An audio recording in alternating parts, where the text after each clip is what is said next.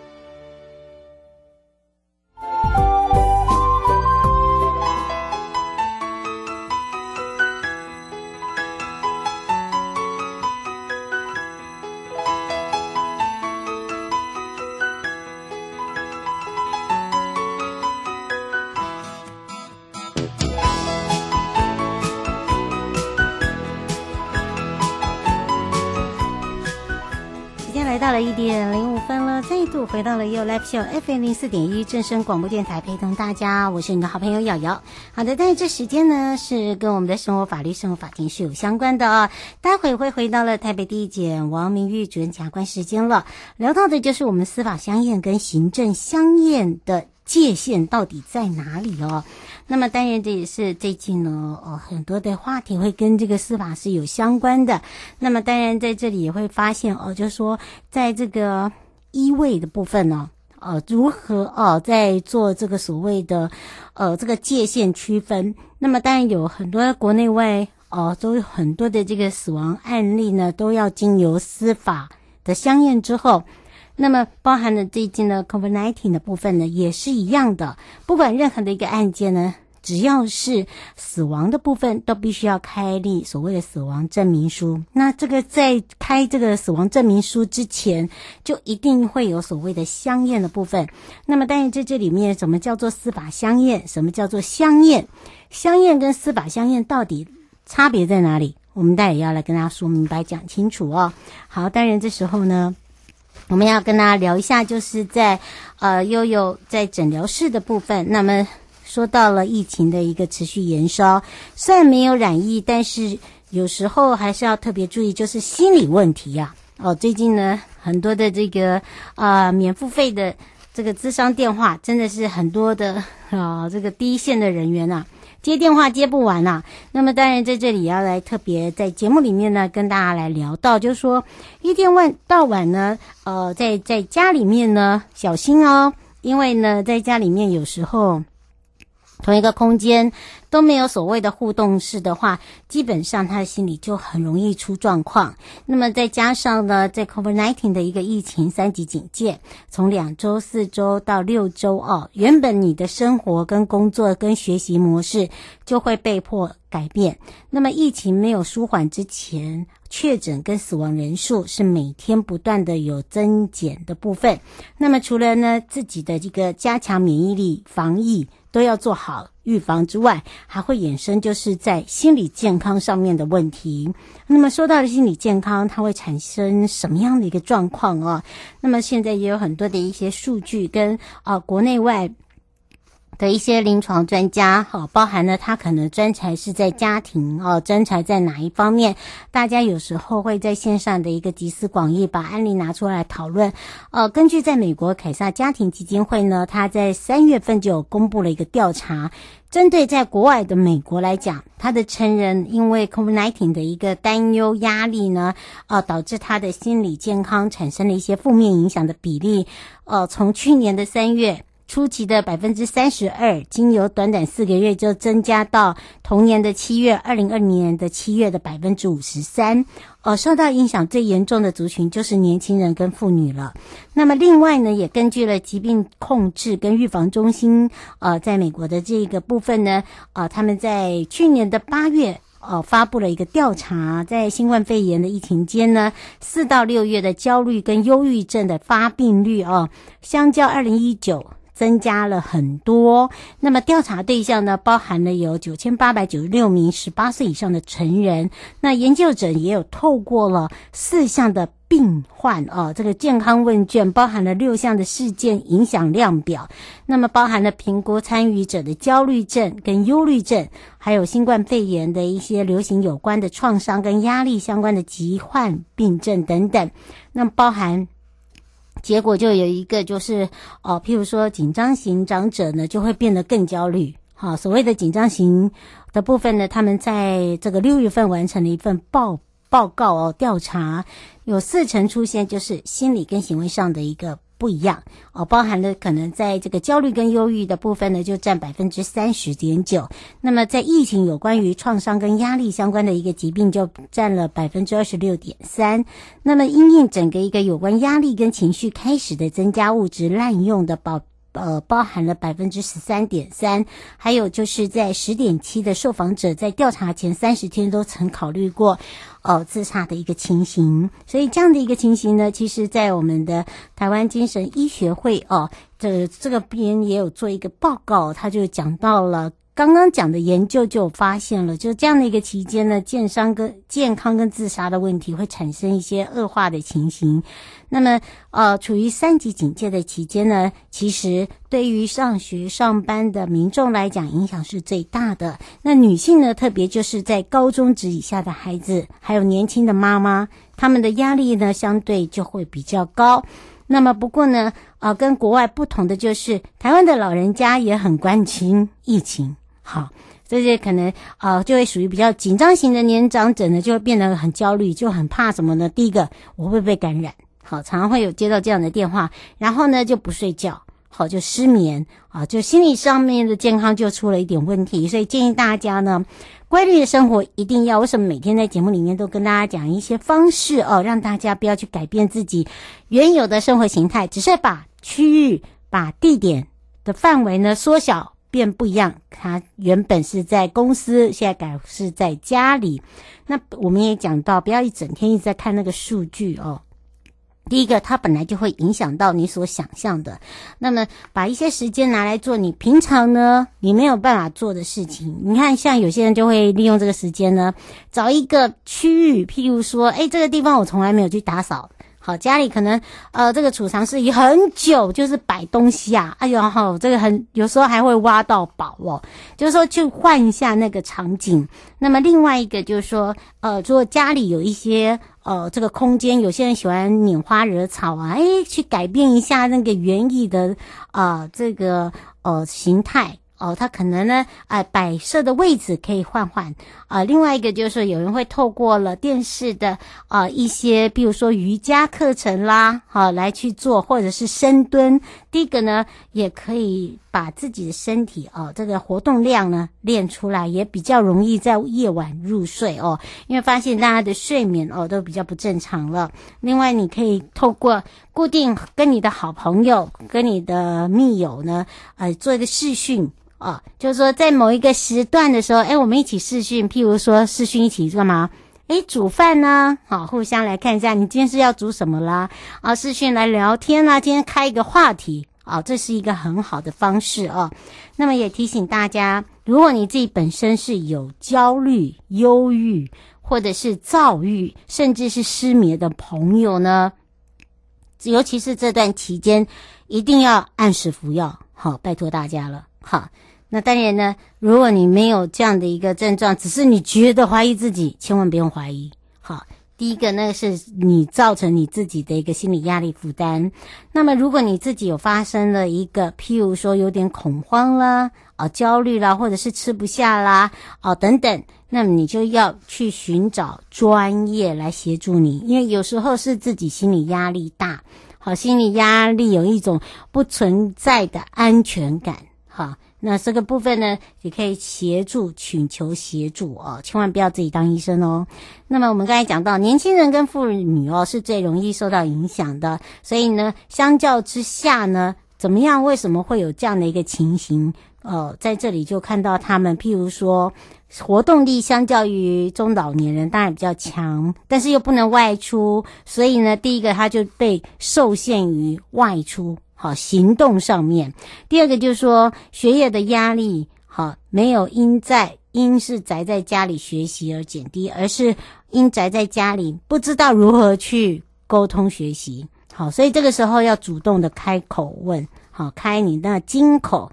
那么上网的时间会增加，讯息就会更多。啊，常常会听到一些，譬如说网络霸凌的一个情形。好，你可以跳过它。建议大家，你可以如果家里有这样的一个年轻朋友哦，他个性比较温和，或者是说他的现在行为有一些举止是改变的，第一个你就要去倾听他，好，不给予建议，好，一定要记得，你可以陪伴他，找他感兴趣的事情。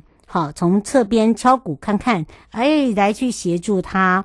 那另外一个影响妇女哦，尤其是年轻妈妈。那么呢，有时候年轻妈妈因为身兼两职，一个就是职业妇女，一个就是专职妇女。那不管是哪一种，第一个就现在都是宅在家里，然后相夫教子哦，这个养育孩子、家务整理。那第一个就很容易干嘛？就是易怒啊。哦，就是首先焦虑易怒啊，那在家务的分担啊，比如说倒垃圾、洗碗啊，嗯、这个部分呢，可能家里的男性朋友哈，平常呢，或者是自己的啊、这个比较大的孩子啊，你可以跟孩子一起去洗碗，好，就是说教他怎么样做这个生活上面的一些须知，然后直说无妨，好，那因为呢，你不直说呢。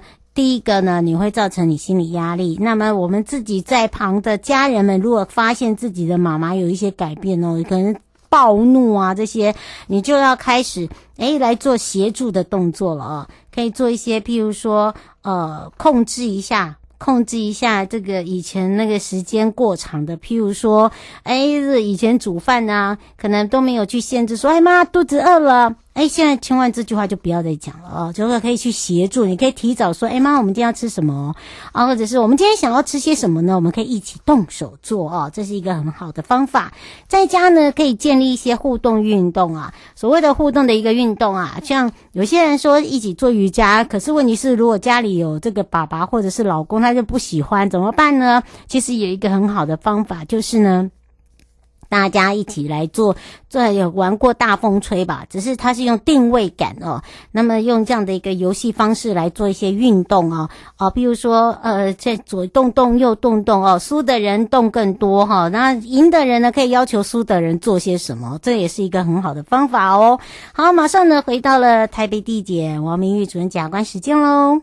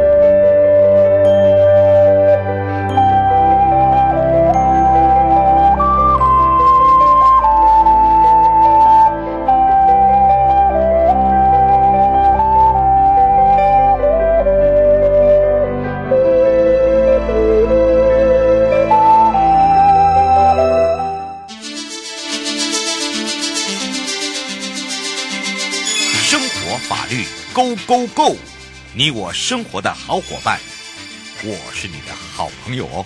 我是你的好朋友瑶瑶，再一度回到了 U Life Show FM 零四点一正声广播电台，陪同大家。好，刚刚呢，我们在这个节目里面跟大家聊到这些心理建设的心理方面的问题呢，也有聊到了啊，在预告的时候讲到了司法相验跟行政相验，所谓的相验呢，也有分很多种哦。所以这时候呢，我们要赶快来让台北地检王明玉主任检察官跟我们全省各地的好朋友要开放的是零二三七二九二零来帮忙大家解决问题。我们赶快让主任跟大家打个招呼。了，Hello，Hello，各位听众朋友，大家好。是，当然我们讲到这个司法相验跟行政相验哦，它还是有界限。可是大家会想说，就相验嘛，有这么困难吗？不是，就是呃，在会呃这个用到相验，就是等于是人死亡的时候要开立所谓的死亡证明书，就一定要相验。那为什么还要分这么复杂呢？没关系，我们今天为什么会聊到这个话题？我们赶快来请教一下主任了。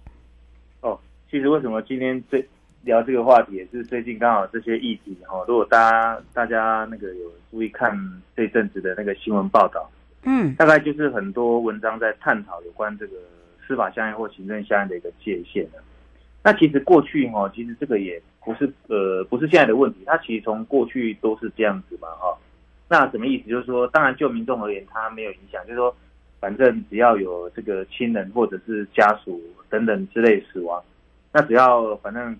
公务机关只要有开一张死亡证明书，让我去处理这个死者的后事，那大概就没有问题。那至于谁来相验，其实一般大概也不太会去在意。嗯，那不过其实因为这个大家都知道哈，其实大概是呃每个机关每个单位它都有它权责分工啦，哈，有它分工。那过去因为检警机关因为就是呃免钱又好用嘛，哦，一通电话服务到家。所以以前大概只要就是没有人相验的话，哈，大概你只要呃，大概跟派辖区派出所员警，那员警他就会报到检察机关来，大概检察官都很快会去相验，哈。是。那我们其实也觉得就是说，反正这个呃，帮这个死者开一张死亡证明书，其实也是有点像做功德了，哈。所以过去其实也不太会去争执这个。但最近因为大家都知道说疫情哦，其实比较严峻了哈。嗯。那尤其像我们第一线执行这个呃相应的一些检警人员，大概也没有一些防护能力了哈。有时候你去看，甚至那个连防护衣啊哈都没有，很久口罩都没有。对。那也没有什么打疫苗，通通都没有。那其实大家都知道说相应不是只有说呃去相应死者哦，有时候我们还要去跟家属解释啊，可能要做笔录啊，聊一聊。其实我们也是很担心，就是说。因为你呃常常在外面跑来跑去，怕也是传染给家属，其实也是不好意思。因此就是说，大概今天借着这个呃呃节目哈，就是说探讨一下，就是说这个界限在哪里。嗯，是，所以刚刚呢，听到这个主任讲到了，有讲到了，其实简单的讲，香叶呢，这一般来讲还没有这个 COVID-19 到我们到升到第三级的时候还没那么严重，但是这第三级已经等于是说，哦，不只是要保护自己、保护家人，也要保护我们的些这些社会大众，而且在做这个香叶的同时，哦，他会接触的东西跟人事物会很多。那么相验里面呢，我们又发现哦，行政相验跟司法相验，大家可能不大了解。哎，为什么要把它分这个两种呢？我们来请教一下主任了。哦，那其实一般所谓的香验哦，其实那个看起来文字好像文绉绉啊，其实香验就你把它理解成就验尸啦，哈、哦，验尸、嗯、就人死后就要验尸嘛。那因为检察官大概都大家都知道哈，检察官大概是负责就是所谓的刑事案件的一个侦办的哈，嗯，所以因此就是说依照那个刑事诉讼法的一个规定，就是说，呃，只有在非病死或可以为非病死，这个是属于所谓的司法相验，嗯，也就是说。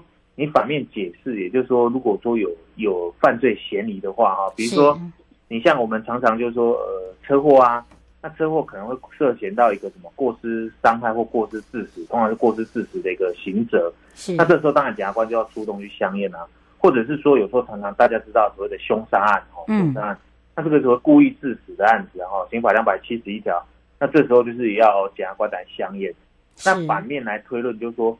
如果是属于病死的哈，病死，那其实这种案件本来病死就是，如果说大家知道，就是说医生他本来就应该开嘛，哈，医生或者是说，呃，像台湾还还有一些呃习俗，就是说有时候人有时候快往生了，那先回家，死在医院就把人哦就运回家里这样子，那可能回到家里才断气这样子，那这时候医院可能他就认为说啊，那个人不是死在医院，可能他医生就觉得说，哎，那公中间过程中不知道发生什么事，可能他就不开。那这时候可能我们就会请那个卫生所哈的一个主任医师来开立一个所谓的死亡证明书这样子。是。那因此就是说，呃，司法相应跟行政相应大概的界限就在于说，如果是非病死或可疑为非病死，因为这个有涉及到犯罪嫌疑，那这时候检察官就要出动。嗯、那反面来讲，如果是属于病死的话，那这时候当然就是呃，原则就所谓的行政相应的一个范畴。嗯，是。我先想请教一下哦，现在在这样的一个疫情严峻之下，他想知道就是说，现在很多的哦，这个第一线的呃，这个所谓的疑似的或者是确认的，都一定要请检察官出动。那么，哦，这个检察官有这么多人吗？那另外一个，他说您刚才讲到了这个防疫跟防护的这个部分呢，那是不是有做好这个准备啊？因为他说这个里面还会牵扯到费用的问题。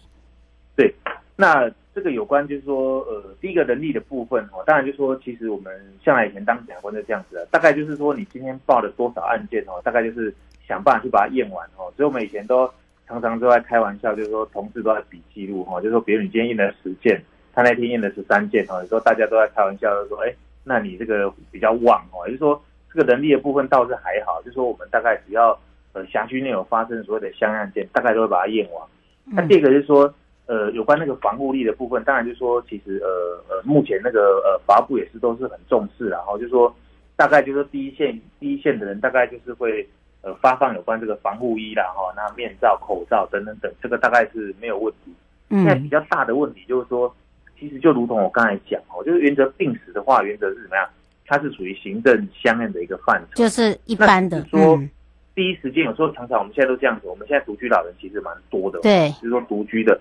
那你说他死在家里，你不晓得啊？现在就是变不晓得，就是说这个是他到底是不是属于呃确诊或者是疑似确诊？这个第一时间他不知道。嗯，那所以我们才是要讲，是说有时候就是说有时候呃呃刑案的发生通常是这样子嘛，就是说如果你在家里，其实呃很明显看得出来，就是说他大概就是生病死亡的，没有外力介入，那这个当然原则就属于行政相应的一个范畴。是，那毕竟我们在我们在我们认为就是说。呃，像呃，毕竟如果说你是医生啊什么的，你的呃，可能一些医学常识的方面可能更具备。那也就是说，你第一时间应该是呃，先由行政相验哈去验。那、啊、当然就是说还有一个程序转换，就是说你验验，如果发现说，哎，可能在这个相验的过程当中，你发现说可能呃有他他他这个其实是外力介入哈。如果说大家有看过那个柯南的哈，嗯，就密室杀人事件，他可能会有一个呃刑事案件。那当然，这时候其实是程序可以转换，就可以转为所谓的司法相应的一个范畴，这样子。嗯，好，让大家比较清楚，也比较了解，对不对？对。嗯，是。那另外，当然就是之前我们大家也有在这个防疫指挥中心哦，针对这个媒体提问的部分，就全台那个猝死个案有没有想要一个所谓的一律做 PCR 的一个裁剪？那么当然，指挥中心他们自己也有讲到，现在并没有。但是因为猝死的个案呢是检察官的相验，我想说检察官在这上面呃基本上会小心的。我觉得这个话不能这么说，就是说呃。这个相应的部分呢、哦，是每个检察官的责任吗？我们想请教一下主任。